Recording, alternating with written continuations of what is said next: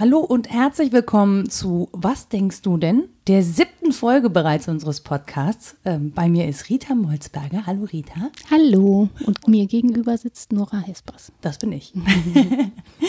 ähm, wir haben wieder ein schönes Thema mitgebracht und ich muss gestehen, Rita hatte mir das Thema gesagt und ich war so, äh, Rita, worüber wollten wir heute nochmal sprechen? ich habe mich wohl etwas komplizierter ausgedrückt, als es ist. nee, gar nicht. Ich glaube, ich habe es einfach vergessen in dem ganzen Husel, der gerade ist ähm, habe ja. ich einfach gerade eben gedacht, äh, Moment.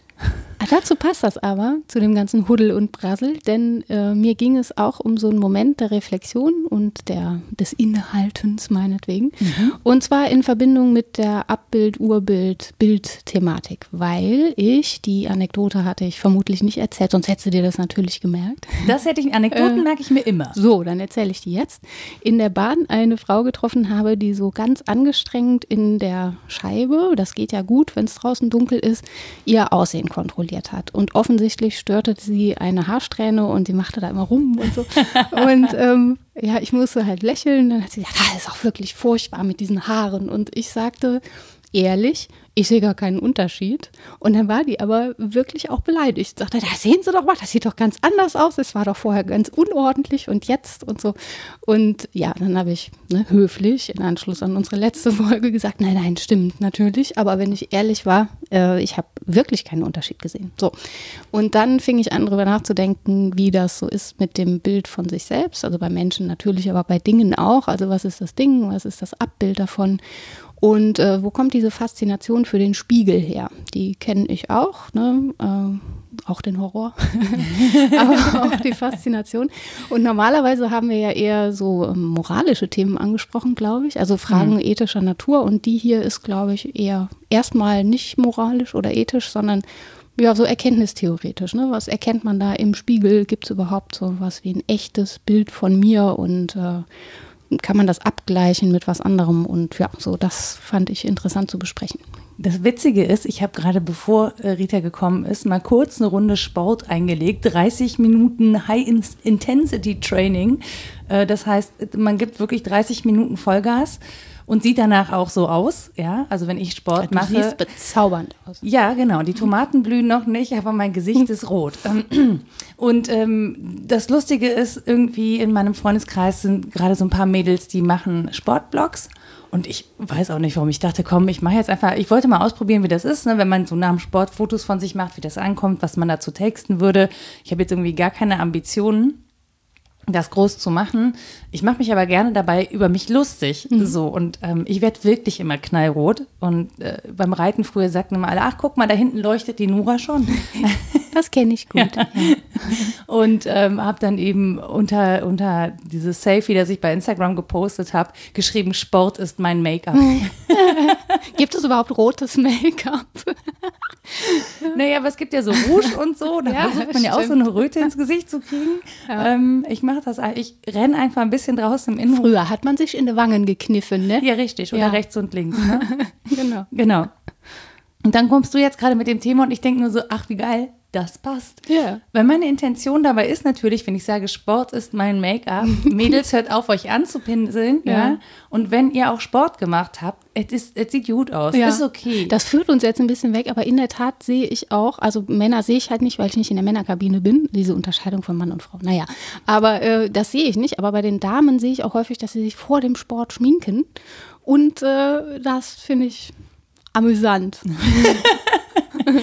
Naja, das ist insofern, also ich finde insofern, ähm, dass das was mit diesem Abbild zu tun hat, weil ich ja ähm, versuche, ein sehr authentisches Bild von mir mhm. zu posten. Ein sehr authentisches Bild, das mich aber trotz allem ins rechte Licht rückt. Ja, ja. Also, ne, ich natürlich so leicht von oben, damit man die Gesichtszüge gut erkennt und nicht so blöd frontal und so. Mhm. Also ähm, man mogelt sich das einfach so ein bisschen schön. Also mhm. ich versuche ein authentisches Abbild von meinen wirklich wirren Haaren und meinem Sportgesicht zu geben. Ähm, gleichzeitig versuche ich dabei natürlich trotz allem möglichst gut auszusehen yeah. und, und ähm, äh, vorteilhaft auf diesem Foto rüberzukommen. Ja, das, das ist das Spannende daran. Ne? Das, also was meint man damit authentisch? Wem entspricht das? Genau. Also ist das jetzt meine Vorstellung von mir, wie ich aussehen sollte nach dem Sport oder das, was andere erwarten, wie du nach einer halben Stunde High Intensity aussiehst? High Hit Training. Hit oder, Hof. ja, oder gibt es sowas wie, äh, keine Ahnung, das ideal ausgepowerte Bild von einer äh, europäischen Frau mit heller Haut, die halt rote Wangen kriegt oder was? Also das ist ja wirklich die Frage, was heißt da Authentizität? Äh, und wann entspricht man ähm, dem Bild von sich selbst? Und das ist so ein ganz altes Thema der Philosophie, ne? Urbild und Abbild. Das ist schon lang vor der Antike, glaube ich, thematisiert worden und dann das berühmte Zeugnis von Platon in, im Höhlengleichnis mhm. mit Urbild und Abbild. Das hat eine ganz lange Tradition. Dann auch ähm, im, im kirchlichen Nachdenken, diese Imago-Lehre, sind wir Bild Gottes oder werden wir Gott ähnlicher? Ne? Diese Abbildlichkeiten. Das, das, das verstehe ich ja tatsächlich sowieso nicht so richtig. Hm. Also äh, Was Kirche, äh, zum einen, man soll sich kein Bild von Gott machen, hm. zum anderen sind wir das Abbild Gottes. Da ja in der Regel nicht mal Zwillinge sich komplett gleichen, hm. also identisch sind. Wenn wir alle Abbild Gottes sind, sind wir alle alles. Und dann verstehe ich aber nicht, wieso dann trotzdem Unterschiede zwischen Menschen gemacht werden, wenn man mhm. das jetzt immer konsequent durchdenkt. Und äh, das will mir persönlich. Ja, aber ja, der Hinweis ist ja genau der, dass das Abbild nicht dem Urbild entspricht. Mhm. Jedenfalls nicht total, sonst wäre es kein Abbild. Ne?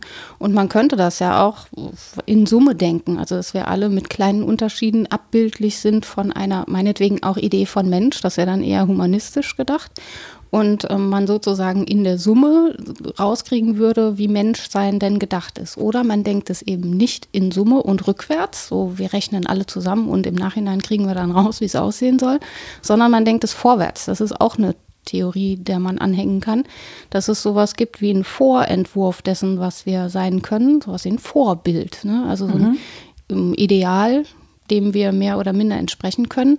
Und dann geht es eben auch nicht nur um Abbildlichkeit im statischen Sinne, sondern im dynamischen. Und das finde ich wirklich auch spannend. Also das eine ist ja so eine Momentaufnahme, festzuhalten, wie sehe ich jetzt aus und das zu posten. Ne? Aber das kann, man und kann ja auch nie mehr als eine Momentaufnahme doch, haben. Doch, glaube ich schon. Also man kann ja den Prozess begleiten in mehreren Bildern. Also du kannst ein Bild von dir machen, ein Abbild ne, zu diesem Moment, oder aber du guckst dich beim Sport an. Also es gibt ja Sportarten, Ballett, Boxen auch übrigens, ähm, wo man das klassischerweise vorm Spiegel macht, um seine Bewegungen zu korrigieren. Weiß nicht, ist es beim Reiten auch so, dass man Ja, ja, guckt? du hast ja viele genau. Spiegel, aber du kriegst natürlich ja, klar, sind auch das, nicht alles mit. Nein, ne? nein, du hast so überhaupt Fokus nicht. immer. Ja, genau. Und man hat aber mehrere Momente hintereinander und begleitet diesen Prozess eher, als dass man jetzt so eine Momentaufnahme macht und sich an der entlang hangelt. Denn was man postet, ist ja, glaube ich, wirklich so eine Nee, es ist der, der Witz ist, ist, ja, beziehungsweise man kann auch Videos machen. Das mhm. Ding ist halt, es ist immer platt. Also es ist ja. ein zweidimensionaler ja, Bildschirm. Genau. Ich mache ja kein dreidimensionales Abbild von mir mhm. und das habe ich im Spiegel auch und dann ist es auch noch falsch rum. Ja. Also ich sehe mich eigentlich mein ganzes Leben lang eigentlich nie so wie andere, weil ich ja. mich immer falsch rum sehe. Genau, und deswegen finde ich das mit der Imago-Theorie gar nicht so fernliegend, dass man sagt, ja klar, sind wir irgendwie abbildlich. Also das lässt sich zumindest denken, aber da es sowieso nie zu einer Deckung kommt, müssen wir uns sozusagen vorentwerfen und auch immer ähnlicher machen dem Bild von dem, was wir sein können. Also es ist auch ein Bildungsgedanke, Bildung, klar, ist das Bild ja drin, ähm, dass man sich ähm, dem ähnlicher macht, was man an Vorentwürfen so hat. Und daran finde ich dann wiederum ähm, ganz spannend, dass Kinder das eher identifizieren tun. Also die gucken auf ein Bild und sagen, das ist Opa. Mhm. Und Erwachsene lernen schon auf die Differenz zu gucken und sagen, ah, da ist Opa aber gut getroffen. Oder ah, das ist aber ein blödes Bild vom Opa, das kann man den, da ist er gar nicht so ähnlich. Mhm. Also wir sind irgendwie damit beschäftigt, ähm, zu gucken, was denn nicht stimmig ist und wo wir uns hin entwerfen können und wo das besser sein soll und wie die Strähne liegen soll bei den Haaren, damit ich dem Bild von mir entspreche und so. Ähm, statt so ein Bild als das zu nehmen, was es vielleicht ursprünglich äh, sein kann, nämlich ein Abbild von etwas, das wir Mein Neffe sagt ja können. immer, der lacht mhm. oder der guckt traurig. Also ja. der guckt auf Emotionen zum Beispiel. Dem ist überhaupt nicht egal, wie der lacht, oder, sondern der sagt immer, da lacht der Opa. Da beneide ich den aber. Da muss ich ja so Gesichtserkennungsprogramme machen, um das gut zu können. Ich bin da sehr schlecht drin im Gesichterlesen. Das ist vielleicht auch so ein Grund, warum ich ähm, mich damit beschäftige.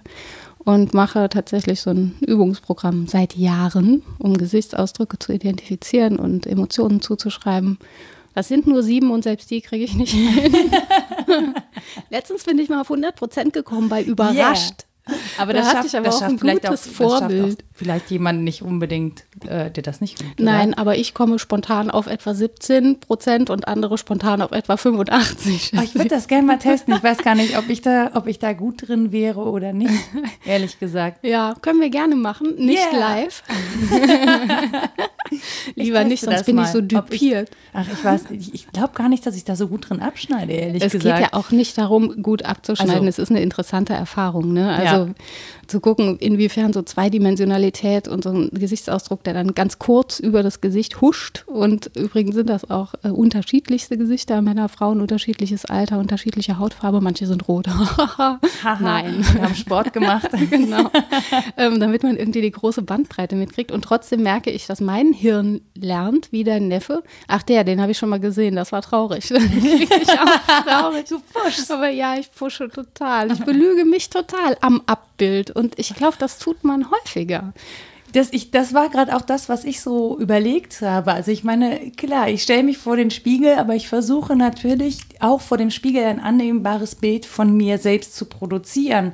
Das heißt, ich stelle mich nicht einfach vor den Spiegel, sondern ich stelle mich auf eine bestimmte Art und Weise vor den Spiegel. Und es, ich glaube, man, vielleicht verlässt man sogar auch erst das Haus, wenn man mit seinem Abbild, also weil man sieht sich ja dann länger nicht, ne? Und dann hat man so ein Bild von sich im Kopf, mit dem man akzeptabel glaubt, vor die Tür gehen zu können, das niemand anders jemals so wahrnehmen wird, weil die uns ja alle andersrum sehen. Ja. Also so.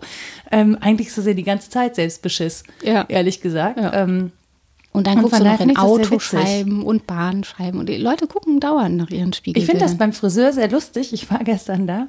Ähm, wenn ich spreche, ich habe so eine Asymmetrie im Mund beim Sprechen. Die fällt Jetzt mir muss an- ich da drauf starren. Ja, aber ich kann, ich kann den Friseur ja nicht angucken, weil der steht ja hinter mir. Ja. Das heißt, ich gucke den natürlich durch den Spiegel an. Ja. Und dann merke ich aber, dass ich nicht den, äh, den Friseur angucke oder die Friseurin, sondern ähm, auf diese Asymmetrie bei meinen Lippenbewegungen Aha. gucken, wenn ich spreche, weil mir das so komisch vorkommt. Dann verziehe ich. Dann mache ich auch ganz komische Dinge mit dem Gesicht, die nicht zu dem passen, was ich erzähle, was die Menschen immer total irritiert, weil ich natürlich versuche rauszufinden, was, was diese komische Asymmetrie, ob das, also man würde es auch hören, wenn man jetzt, ne, also wenn ich, wenn ich da geschult wäre als Linguistin oder als Logopädin, würde ich wahrscheinlich sogar hören, was das für einen Unterschied Ah, dann macht oder bräuchtest du nicht. den Blick nicht, meinst du?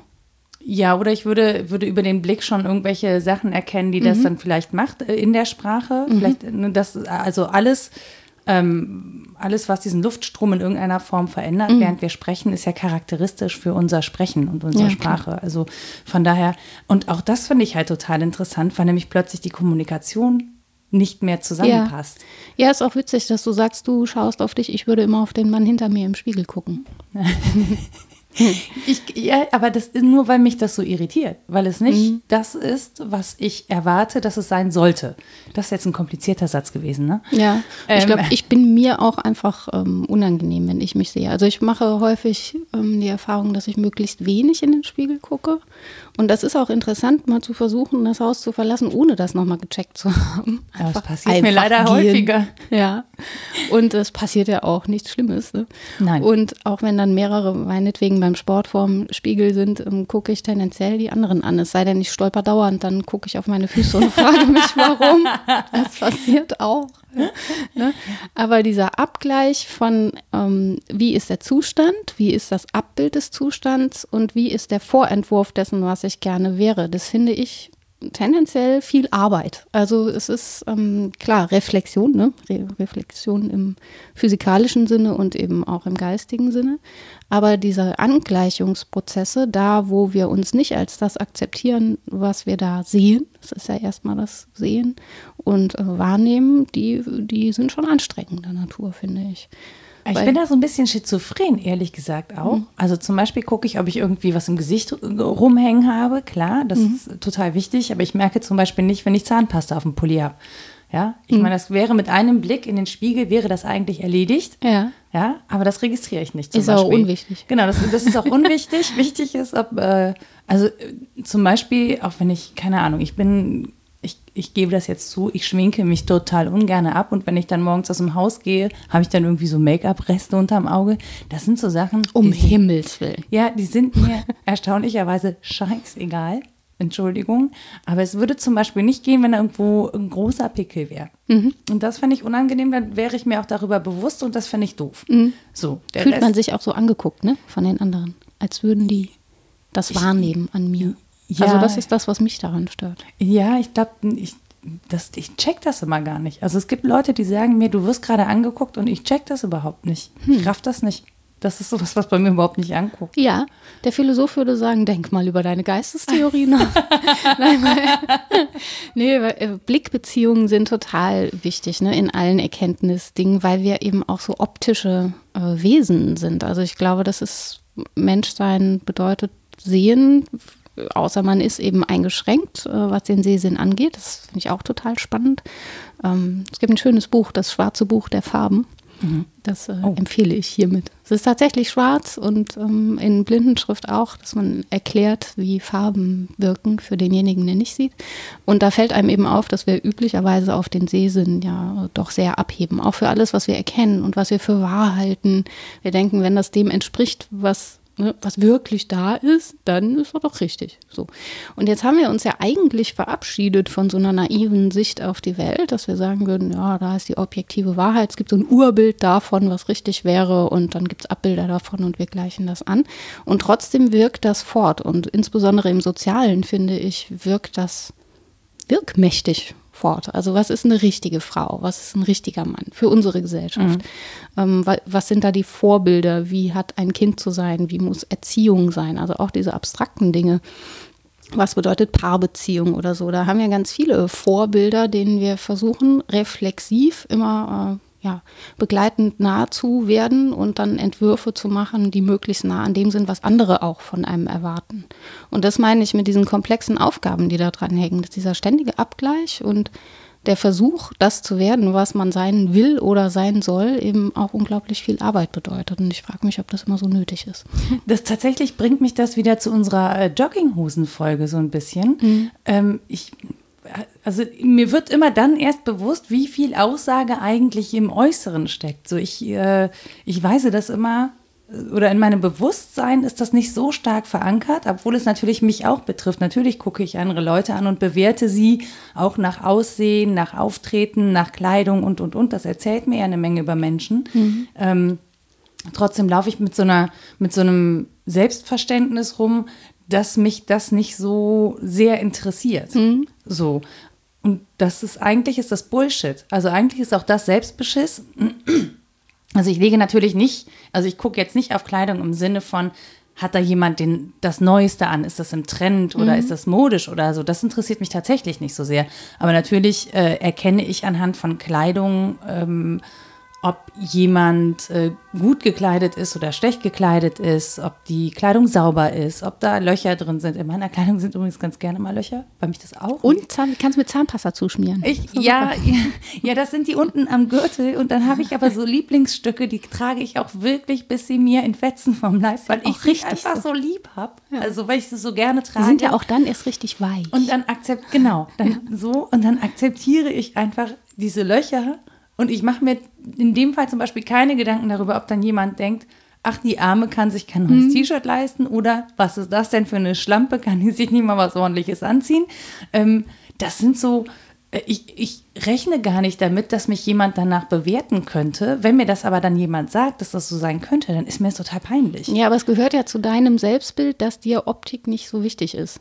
Ja, das aber- ja aber es stimmt ja Selbstbild. irgendwie nicht. Ja, ja, genau. Also, Also, das, das, ist ja, ne? Und trotzdem ist es auch ein Vorbild, ne? Also zu meinen, man müsste ein Mensch sein, dem das Äußerliche eben nicht so wichtig ist, ist ja auch eine Form von Vorbildlichkeit. Genau, aber es, du kannst halt, also es ist wie mit jeder Kommunikation, du kannst nicht nichts sagen Mhm. und selbst wenn du nichts trägst, ist das eine Aussage. Das hat mich ja bei der Jogginghose auch ja, schon. genau. Naja, Ja, die Frage ist ja ähm, auch, wie diese hm, Entsprechungsverhältnisse überhaupt gestaltet sind und ob ich die wirklich so aktiv gestalte, wie ich mir das immer einbilde. Also wenn ich meinetwegen eine vorbildliche Vorstellung davon habe, wie eine Frau auszusehen hat und jetzt versuche, mich dem anzugleichen. ja, diesem Vorbild, das ich vermeintlich für mich so habe. Dann komme ich ja schon beim nächsten Reflexionsschritt drauf, dass ich nicht weiß, ob das mein Vorbild ist oder ob das von außen an mich herangetragen wurde, weil ich das nicht differenzieren kann. Mhm. Und äh, bin dann auch bei der Frage, kann ich das überhaupt so aktiv gestalten? Wenn ich jetzt eine kleine Elfe sein will, also klein kann ich, Elfe nicht. also mein Körperbau sieht das nicht vor dass ich elfenhaft werde. Werde ich nie. Da kann ich mich jetzt ewig dran abarbeiten. Es wird nicht passieren. So. Und ähm, dieses Abarbeiten an Vorbildern, das ähm, beobachte ich eben auch bei anderen über den Spiegel. und ähm, denke manchmal, diese Anstrengung könnte man den Menschen nehmen, ein Stück weit, wenn, wenn es mehr darum ginge, erstmal zu akzeptieren, was man sieht und ja, nicht nur sieht, sondern von sich wahrnimmt, wer man ist. So. Gleichzeitig halte ich das für bedenklich, wenn man sagt, ja, ich bin halt so und jetzt, da muss ich mich auch nicht ändern. Ne? Das ist so eine komische Haltung zur Welt. Ich kann das ähm, sehr viel besser nachvollziehen, wenn man schon Vorentwürfe von sich hat, wer man gerne wäre, ähm, wenn da vieles in einem ist, was gelebt werden will und was raus soll und dass das eben Arbeit bedeutet, das auch hervorzubringen. Die Frage ist halt immer, und das kann ich an mir immer schwer entscheiden, was bringt mich näher zu mir selbst und was bringt mich von mir selbst weg. Ich weiß es immer vorher nicht. Und ich glaube tatsächlich, ich hatte gerade ich meine, das habe ich doch sonst nicht. Ähm, ich hatte gerade so eine, so eine Idee von, dass das einfach, glaube ich, unglaublich individuell ist. Mhm. Also ähm, ich komme gut ohne Make-up aus. Also klar habe ich ein anderes Empfinden auch von mir selber, wenn ich Make-up trage, aber ich komme eigentlich ganz gut ohne aus. Ähm, muss aber auch gestehen, dass die Natur mich da schon sehr begünstigt hat. Mhm. Ja, also das ist mir durchaus bewusst, dass, äh, dass ich da von Natur aus, ähm, also ich habe zum Beispiel eine reine Haut mitbekommen. Mhm. Ich habe ich habe selten irgendwelche Pickel. Äh, ich habe ein relativ symmetrisches Gesicht. Das ist gut proportioniert und und und. Also nach unseren europäischen Maßstäben glaube ich ähm, gäbe es keinen Grund, sich zu beschweren oder da jetzt massive Optimierungsanstrengungen mhm. zu machen. Ähm, und tatsächlich ist es für mich natürlich total leicht zu sagen, ich begnüge mich damit. Ja, das ist für mich total okay. Ich mache mhm. da jetzt auch nicht mehr dran. Ähm, und dann, glaube ich, ist es sehr individuell, wenn du das Gefühl hast, dass du diesen Idealen nicht entsprichst. Ja. Ähm, und danach bessern möchtest oder ja. auch das Gefühl hast, mein Gesicht ist so entstellt, dass ich gesellschaftlich nicht akzeptiert ja. habe, werde oder einen Nachteil dadurch habe, ähm, kann ich schon verstehen, dass man da einfach auch mehr Wert drauf legt, um sich anzugleichen an etwas, das ideal ist. Ja. Klar. Und das würde ich zum Beispiel, das kann ich nicht verurteilen. Ich finde es nur dann schade, ähm, wenn es so einen großen Einfluss hat, dass es die ganze Person beeinflusst. Mhm. Also wenn sich alles nur noch darauf richtet, ähm, optisch akzeptiert zu werden, ohne, ohne den Menschen zeigen zu können, der mhm. da drin steckt. Und dann, finde ich, ähm, nimmt so ein trauriges Ausmaß an.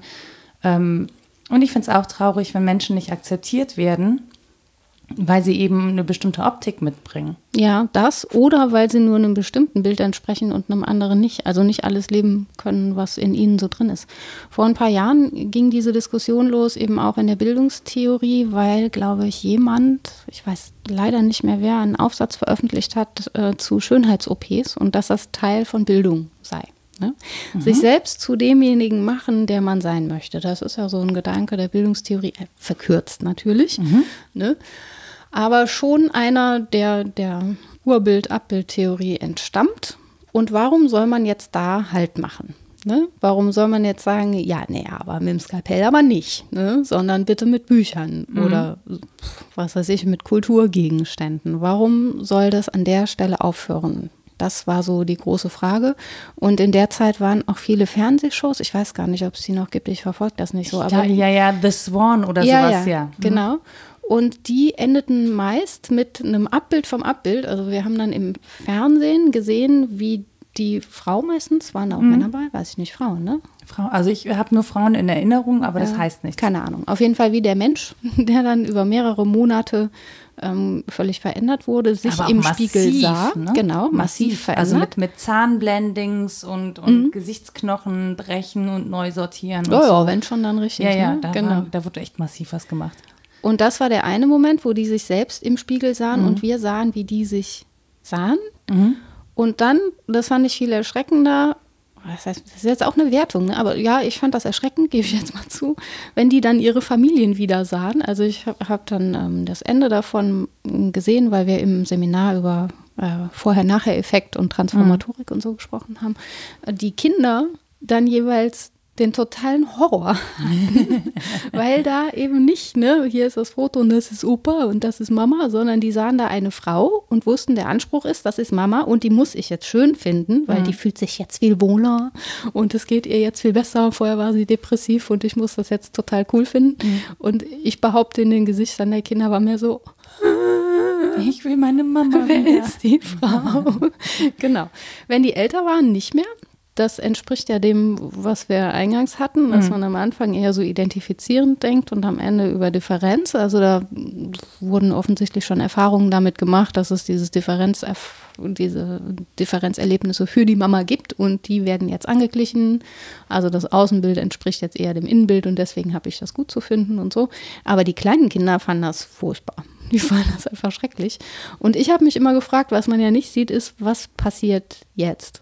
So mit mhm. denen. Ja, was passiert danach? Ne? Was also, ist denn dann, wenn man dann tatsächlich jemand anders ist? Was ist, wenn man, keine Ahnung, die 30 Kilo abgenommen hat, die man unbedingt abnehmen wollte und zwar relativ schnell? Mhm. Hält man die dann? Ist man dann jemand anders? Oder was ist, wenn ich, äh, keine Ahnung, die OP hatte, die mich dem Bild von mir näher bringt, das ich vorher hatte? Ist das, bin ich dann glücklicher oder was? Ich also tatsächlich, ich hatte mal so eine Transformation sozusagen. Mhm. Und zwar ähm, hatte ich langes blondes Haar, wirklich sehr langes blondes Haar. Das war das ist jetzt elf Jahre her ungefähr. Ich glaube 2006 war das.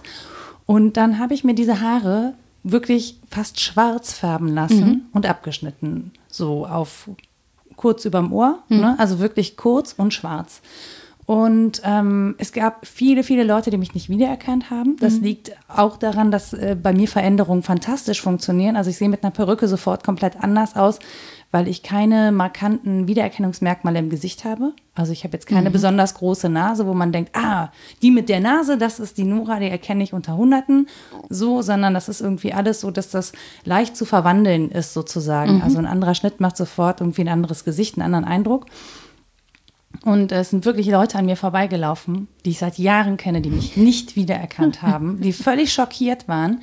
Und ich persönlich hatte zum Beispiel das Gefühl, ich werde anders behandelt und wahrgenommen mit dunklen Haaren als mit blonden. Mag sein, ne? Das, das Ding ist, ich kann nicht unterscheiden. Habe ich das andere Gefühl auch schon gehabt? Bin ich schon anders auf die Leute zugegangen, weil mhm. ich wusste, jetzt sehen die mich nicht mehr als Blondchen? Also war das meine Wahrnehmung und habe ich dann speziell darauf auch geachtet? Oder war das wirklich die Wahrnehmung von außen, dass man als dunkelhaarige Frau anders behandelt wird? Und ich hatte auch das Gefühl, zum Beispiel, ähm, dass gar nicht mehr so viele Leute dieses Niedlichkeitsding hatten. Also ach, mhm. die ist aber hübsch oder die ist aber nett, sondern eher so ein, ähm, ich habe den Umgang als respektvoller empfunden und das klingt total schwachsinnig. So. Nö, finde ich nicht. Aber das ähm, kann ich mir gut vorstellen. Das war so eine, das war echt so eine Erfahrung. Also ich habe jetzt nicht gedacht, oh, oh Gott, ich kann jetzt nur als schwarzhaarige Frau erfolgreich sein, das muss jetzt auch so bleiben und so. Ähm, die sind dann auch irgendwann wieder blond geworden und es ist auch alles in Ordnung, ja. Mhm. Also ich fühle mich nicht dauernd belästigt oder irgendwas. Aber es ist so, ähm, ich hatte schon das Gefühl, dass mich das auch als Person verändert hat. Mhm. Also es macht das Gesicht auch härter, ne, ein dunkleres Haar bei mir, wirke blasser. Ja, klar. Ne, und so.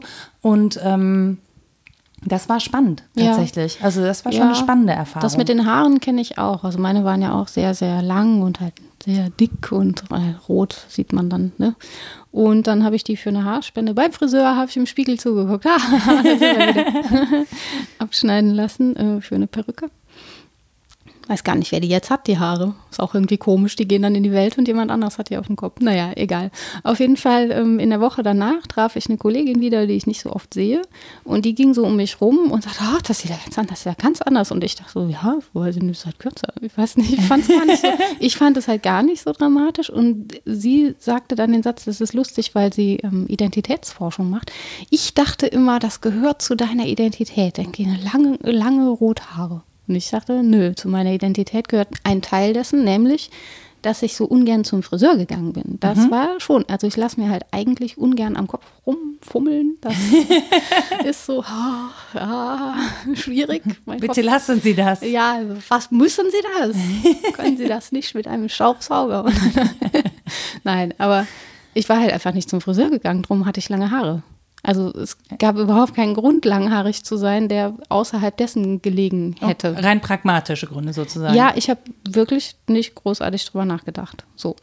Und dass sie dann aber sagte, sie hat so Zuschreibungen gemacht von Identität und äh, dass mir das ganz wichtig sei und so, das hat mich nachhaltig irritiert, weil das ja nur ein Punkt von möglichen ganz vielen ist. Wer weiß, was die Menschen so denken, was Ja. wir als Selbstbild mit uns rumtragen und was wir davon kommunizieren. Man kann das ja auch nicht ständig in Abgleich bringen. Also es ist sehr charmant, darüber zu sprechen und ähm, ja, das zu verhandeln, wie man sich selbst sieht und so eine Innenschau mit der Außenschau auch zu verbinden, finde ich total spannend. Aber es erfasst ja immer nur ganz wenige Punkte. Wer weiß, wie die Menschen uns ansehen und erleben und denken dann, was uns so wichtig wäre. Wobei ich habe tatsächlich, ich hatte noch so ein Erlebnis. Und zwar, als wir ähm, 2012 mit dem Jein-Buch mit Matthias Burchardt durften wir in einer Fernsehshow auftreten. Beim MDR, hier, keine Ahnung, hier nach vier oder so hieß das, glaube ich, so ein Nachmittagsmagazin. Und dafür wurde ich zurechtgemacht. Und ähm, ich habe in der Regel meine Haare zu einem Zopf zusammengeknotet, ja, oder irgendwas, was Richtung Dutt geht, weil ich mache Sport und so und das muss aus dem Weg, ja. Ich habe die nicht, ich habe die nicht lang, damit ich sie wallend durch die Gegend schütteln kann, sondern ich habe die lang, damit die in den Zopf passen. Punkt. Ja. Das ist, geht schneller. So, und dann haben die mich zurechtgemacht, haben mir so Wellen gemacht, so Farrah Fawcett-mäßig, mich geschminkt und so. Und ich habe dann halt ein Foto gemacht und habe das gepostet, glaube ich, mit, guck mal, in mir steckt doch ein Mädchen. Ja, heute mache ich das öfter, tatsächlich. Okay. Aber das Hier war steht so, ein Foto von Nora. ja, ich habe auch da, ich trage da auch Lippenstift und so. Das ist wirklich eine, eine Ja, auf den Lippen, nicht in der Hand. In der Hand, genau, stimmt. Und, ähm, und alle waren so, ja, aber das ist doch klar, natürlich steckt in dir ein Mädchen. Und ich war völlig, ich war völlig fasziniert von dieser, von dieser Frau, ähm, die ich da im Spiegel gesehen habe, die ich nicht kannte in der Form. Und ähm, dann habe ich diese Fernsehaufnahmen nachträglich gesehen und muss ehrlich sagen, ich war über Tage und Wochen verstört. Ich war völlig verstört, weil ich von mir ein ganz anderes Bild hatte als das, was ich da wahrgenommen habe. Denn ich habe tatsächlich in diesen Fernsehbildern eine sehr sympathische Frau gesehen, die irgendwie freundlich sprach, die sehr bemüht war, Dinge gut zu erklären. Und das so. entsprach deinem Selbstbild Das entsprach null meinem Selbstbild. Ja, meinem Selbst, me- mein Selbstbild war das oder ist auch oft noch das von Ronja Räubertochter. Ja, ich bin die mit, ich bin die, die vorlaut ist, die Leuten gerne mal mit, mit irgendwelchen direkten Sprüchen auch vor den, vor den Kopf stößt. Stichwort herber Charme. Ja. Ich bin das kleine grüne Monster, das auch mal so ein bisschen zickig durch die Gegend läuft und so. Und ähm, Wobei auch Ronja Räubertochter ja sehr liebe Seiten hat. Die lächelt leise, weil Genau. es Birk gibt. Genau, so. So, ne? Aber das ist so, das macht sie so für sich. Das macht sie jetzt ne, so. Aber das, ähm, und ich hatte nicht dieses Bild davon, dass zum Beispiel Menschen mich auf Anhieb sympathisch finden können, weil ich ja immer so auf die Kacke haue. Und viele Menschen das ja auch einfach verstört. Und ich habe erst dann verstanden, dass Menschen das verstört, weil sie was anderes sehen. Ja. Und das einfach nicht erwarten, Ja. dass da plötzlich jemand kommt, laut schmutzige Witze erzählt, laut lacht und irgendwie sich, manchmal muss man sagen, auch wie offene Hose benimmt. Offene Jogginghose. offene Jogginghose. Und das war wirklich das erste Mal, dass ich das, dass ich das verstanden habe, dass es eine Diskrepanz gibt Ja. zwischen meiner Wahrnehmung und der Wahrnehmung anderer Menschen von mir und Ja. dass ich einfach nicht mit einkalkuliert habe, was meine Optik aussagt. Das ist nicht so, dass ich nie einen Spiegel gehabt hätte oder das wahrgenommen habe oder so. Ich weiß schon, wie ich aussehe. Ich wusste aber nicht, wie das wirkt. Ja, das ist das Spannende an Reflexion auch, ne? dass man eben nicht nur guckt, was man sieht, sondern eben auch geistestheoretisch annimmt, was der andere denn wohl denkt. Ne? Theory of Mind. Deswegen untersuchen Forscher da auch bei Primaten irgendwie die Blickbeziehungen. Schnallt der andere, weil er gesehen hat, wo der andere hinguckt, ähm, dass der da was versteckt hat und so. Also diese, diese Beziehungen sind ja sehr komplex und im Prinzip ist es auch ein Plädoyer für Komplexität von, von Persönlichkeit, ne? dass man viele Seiten an sich wahrnimmt, auch über den anderen. Man ist ja nicht nur bei sich selbst. Diese Innenschau ist das eine, aber die aber ich Außenschau habe das zeigt nicht eben auch ich, ganz genau viel. aber ich habe diese diese Beziehung anderer zu mir nicht wahr. Ich habe sie entweder unterbewusst ausgeblendet oder wollte sie nicht wahrnehmen, Ja. weil mir das unangenehm war oder was auch immer. Ja. Aber diese Referenz auf mein Äußeres ähm, habe ich nicht habe ich nicht in Einklang bringen können mit meiner Person und deswegen war das für mich, glaube ich, nicht existent. Und es gibt sehr viele Leute, die das nicht nachvollziehen können, wenn ich das erzähle, weil die denken, ja, aber du musst doch wissen, wie du aussiehst. Du musst doch wissen, wie du wirkst. Und ich denke mir so, es tut mir leid. Ich, vielleicht bin ich auch so ein Nerd oder so. Äh, ich habe das nicht mit einkalkuliert. Es war in, also in meiner Wahrnehmung hat das keine Rolle gespielt. Naja, und ähm, abgesehen davon, das ist ein Song von Maike Rosa Vogel, du kannst alles sein. Da glaube ich ja nicht dran, ne? man kann nicht alles sein, aber man kann sehr vieles sein und dass man Teile davon nicht wahrnimmt, weil jetzt im Leben gerade was anderes anstand, das ist doch aber auch normal. Das muss den Menschen doch nachvollziehbar sein, dass man nicht alle Teile von sich schon kennt, sondern sie erst im Entwurf und im Leben vielleicht kennenlernt. Naja, aber bei der Optik, da du dich ja jeden Tag im Spiegel siehst, Ja. glaube ich, geht man einfach davon aus, also wenn man das auch persönlich wichtig findet oder das vielleicht auch in seinem Leben äh, schon, schon mehr integriert hatte oder so, dass das normal ist, dass man das kennt. Ja, aber ich es gibt da ja spät auch- mit angefangen, ehrlich gesagt. Es gibt ja auch das umgekehrte Phänomen, nämlich dass man sich durch den Blick in den Spiegel fremd wird. Das kenne ich seit früher Kindheit, wenn man da so lange reinstarrt. Das ist wie wenn man ein Wort ganz oft hintereinander oh ja, sagt. das dann an Bedeutung verliert. Ich liebe das. Ja, genau. Und man selbst verliert aber also auch im, im Anblick seiner selbst an Bedeutung, wenn man das lange macht. Das habe ich als Kind manchmal gemacht, bis ich so fast umgekippt bin. Da wird einem so schwindelig von, wenn man sich lange an. Ich empfehle das nicht, bevor jetzt die Menschen umkippen, die das hören. Nee, wir wollen hier nicht umgehen. Und deswegen gucke ich ja auch lieber andere Leute im Spiegel an als mich selbst. Aber also, dass man sich fremd wird, gerade dadurch, dass man versucht, sich auf die Schliche zu kommen, das ist doch, ist das nicht nachvollziehbar? Ich überlege gerade, ich glaube, so viel Zeit hatte ich noch nicht so lange oder habe ich mir noch nicht genommen, mich so lange im, im äh, Spiegel zu Du musst schon betrachten. starren, ne? Also nicht Ja, ja. betrachten und so schön Starren. finden, sondern so starren. Okay, also die Muße habe ich mir noch nicht genommen. Vielleicht Dauert ich nicht das. lange. das, man darf halt nichts dabei machen. Also so, wenn du irgendwie Zähne putzt, dann funktioniert das schon nicht mehr, außerdem wird der Pulli dann dreckig. nee, aber wenn man, also diese, dieser Blick auf sich selbst, der kann auch sehr verstörend sein, finde ich. Also der kann auch sehr entfremdend sein und der kann einen zu sich selbst bringen. Und wie das äh, sich unterscheidet, das ist Also so ein ich hatte dieses, Thema. dieses Verstörungsgefühl ja nur, als ich mich da in diesem Fernsehen Ja. gesehen habe und äh, wirklich akzeptieren musste, dass das auch Teil dessen ist, ähm, wie ich mich benehme. Zum Beispiel, ich mache, ähm, ich hätte vorher geschworen, ich mache das nicht. Es gab so einen Moment, so, wo ich so von unten, leicht schräg geneigter Kopf, so von unten nach oben die Augen so aufschlage und ich war, was? Ich war wirklich, ich war das völlig war schon schockiert. vor Duckface, ne? Ja, ich war völlig schockiert, dass ich sowas mache. Das war mir, das war mir völlig Ja, unheimlich. aber warum nicht? Das ist auch eine Weil, Bewegung. naja, weil Ronja Räubertochter nicht so ein, so ein Prinzessinnen-Ding macht. Doch, macht die auch. Doch, doch, macht die auch. Das ist aber, das ist wirklich. Oder ich mache so, so Handbewegungen, die tatsächlich auch, ich, also ich habe sie als elegant wahrgenommen Ja. und habe überhaupt keinen solchen Eindruck von mir selber. Mhm. Also ich habe eher das, also als Boxerin würde ich mich ganz wohl fühlen, ja, oder als Mhm. Sieht kleiner aber auch zuweilen elegant aus. Das stimmt, aber ich hatte immer das Gefühl, bei mir eher nicht so. Ja. Aber das ist so, äh, und das ist wirklich, ich habe das mit einer völligen Faszination angeguckt und konnte aber nicht verstehen, dass tatsächlich ich das bin. Das Ja. war mir völlig, also ich fand das unglaublich abstrus. Ja, das Thema hatte ich letztens auch mit einer Freundin. Ähm, das ist jetzt ein Nebenthema. Vielleicht sprechen wir da irgendwann mal drüber. Warum man an sich selbst gerne auch ablehnt, was weiblich apostrophiert ist. Ne? Gendertheoretisch jetzt nicht, was weiblich ist, sondern was als feminin meinetwegen wahrgenommen wird. Warum man an sich cool findet, was alles männlich ist. Dass man hart ist, dass man muskulös ist, dass man irgendwie laut ist und wie sagst du, offene Hose und so.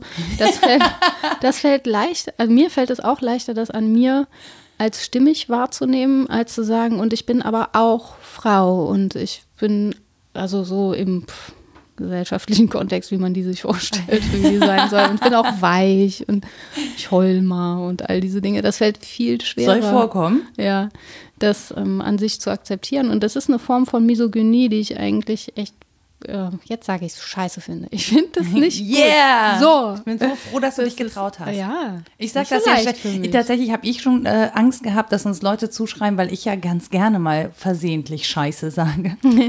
Es hat sich aber noch niemand beschwert. Also bitte beschwert euch nicht. Wir brauchen das zwischendurch. Einfach als Ja, jetzt hast du die. Beschwerde ja auch schon Ja. vorweggenommen, dann ist das Gut, nicht ne? so schlimm. War gar nicht so doof. Ja, genau.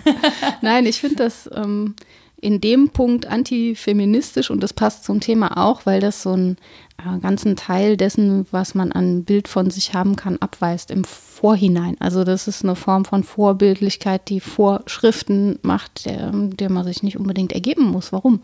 Wenn wir schon die Möglichkeit haben, und es ist ja nun ein riesiges Privileg, vieles von uns zu entwickeln und unsere Bildsamkeit, wenn es die denn gibt, ähm, hervorzubringen in Komplexität, warum beschneide ich mich dann dieser Möglichkeit? ist ja Unsinn. Ne? Ja, also im, im Prinzip, ja, und ich habe auch ich habe gerade so, so überlegt, ähm, dass es nicht nur ganz schön anstrengend ist, sondern dass es auch fast unmöglich ist, das so vorwegzunehmen. Also ich kann natürlich ganz gut ein Bild von mir selbst entwerfen. Und es ist aber fast unmöglich vorwegzunehmen, wie das dann ankommt oder was ich damit bewirke und was ich damit bezwecke. Das ist ja ich glaube, ein, ein langer Prozess und ähm, es passiert uns ja häufiger im Leben, dass wir uns da auch mal umentscheiden, dass wir ähm, Ja. Dinge, die wir mal gemacht haben, das sieht man dann an, an Fotos. Es gibt wirklich furchtbare Fotos von mir.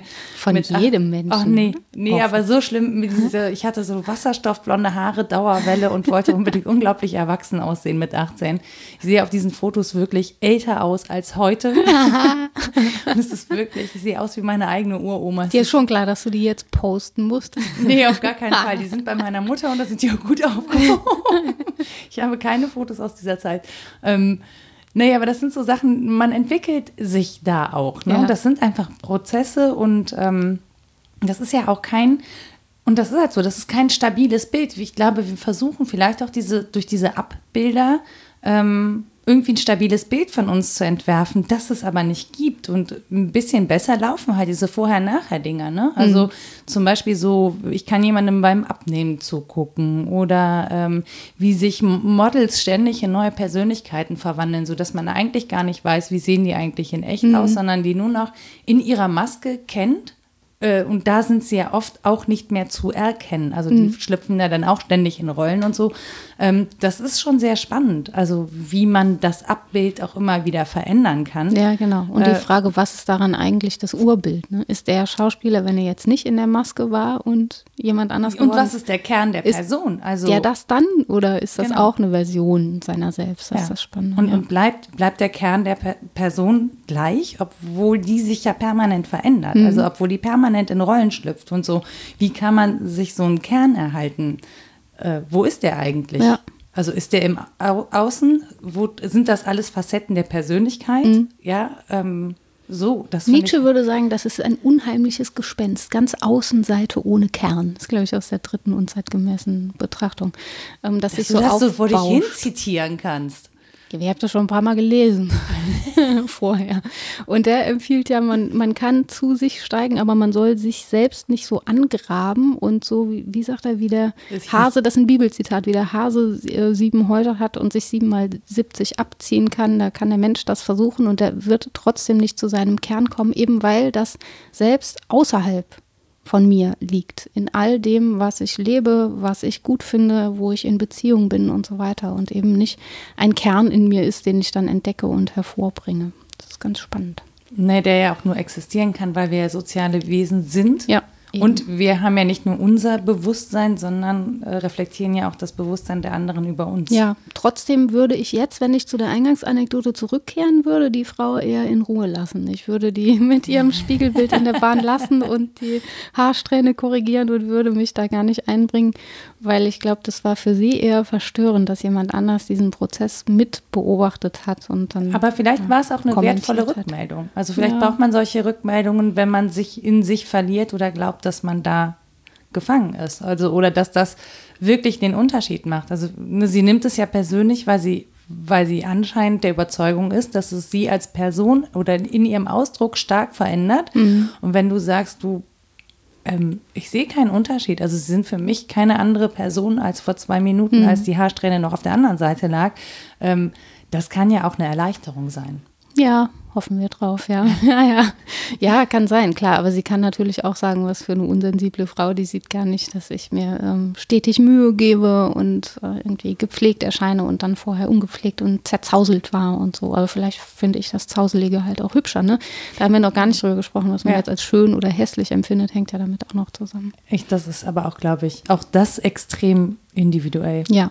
ja also klar. ich finde persönlich, dass äh, dieses Bild, was entworfen wird ähm, von allen, also ne, dieses Ideal, nach dem man strebt, ähm, völlig widersinnig. Ja, wobei du eben ja auch darauf referiert hast, ne? wenn man genau. sagt, das Gesicht muss irgendwie einigermaßen symmetrisch sein und nicht zu viele Unreinheiten und so, und dann gilt das als schön. Das scheinen ja schon so Standards zu sein, die weitgehend funktionieren, dass ich davon individuell abweichen kann in meinem Empfinden von Ästhetik, von Schönheit. Ähm, auch von Authentizität und so weiter, das ist klar, aber es gibt ja schon sowas wie sozial vermittelte Grundbilder dessen, was äh, richtig schön wünschenswert sei. Und sich zu denen zu verhalten, ist ja nicht immer ganz leicht. Es gibt so ein sehr schönes, vielleicht zum Abschluss, ein sehr schönes Meme im Netz. Da ähm, ein kleines, dickes Nashorn auf hm. einem Laufband, das rennt und schwitzt und über sich als Idealbild ein wunderschönes, schlankes, weißes Einhorn hat. Dabei würde es doch das lang, das, das, Horn auf die Stirn zu schnallen. Ja, also es ich. ist eigentlich sinnbildlich für dieses Gespräch. Ja. Ne? Es ist diesem Idealbild zu entsprechen, kostet unglaublich Mühe. Ähm, schweißtreibende Angelegenheit. Im Zweifel werden wir da nie hinkommen und dann muss man sich fragen, klebt man nicht einfach das wunderschöne Nashorn daneben? Ja. Und ist dann halt nicht Einhorn. Schöner Abschluss, Nora. ja, dann äh, sind wir tatsächlich am Ende unserer siebten Folge und ich habe irgendwie das Gefühl, ähm, wir könnten noch zwei Stunden drüber reden. Machen wir jetzt aber nicht. Wir nehmen einfach ein paar Themen raus und besprechen die wann anders nochmal. Genau. Ähm, ihr könnt uns natürlich weiterhin erreichen, ähm, entweder auf Twitter unter wddd-podcast oder ihr schreibt uns eine Mail an rita.wddd nee, was denkst du denn.de oder nora was denkst du denn.de ähm, oder schaut auf unserer Website vorbei, guckt oder hört euch unsere alten Folgen nochmal an auf was denkst du denn.podigy.io und Rita wiederholt nochmal kurz die Literatur, die sie auch heute wieder dabei hatte, sozusagen. Ja, diesmal habe ich keinen Zettel und kein Abbild, auf das ich referieren könnte. Ich äh, weiß nur den Titel, leider nicht den Autor von Das schwarze Buch der Farben. Das ist ein Kinderbuch, das hat auch einen Designpreis gewonnen, völlig zu Recht, wie ich finde. Dann haben wir über die unzeitgemäßen Betrachtungen bei Nietzsche gesprochen und über das Höhlengleichnis bei Platon. Das findet sich in der Politeia, der Staat.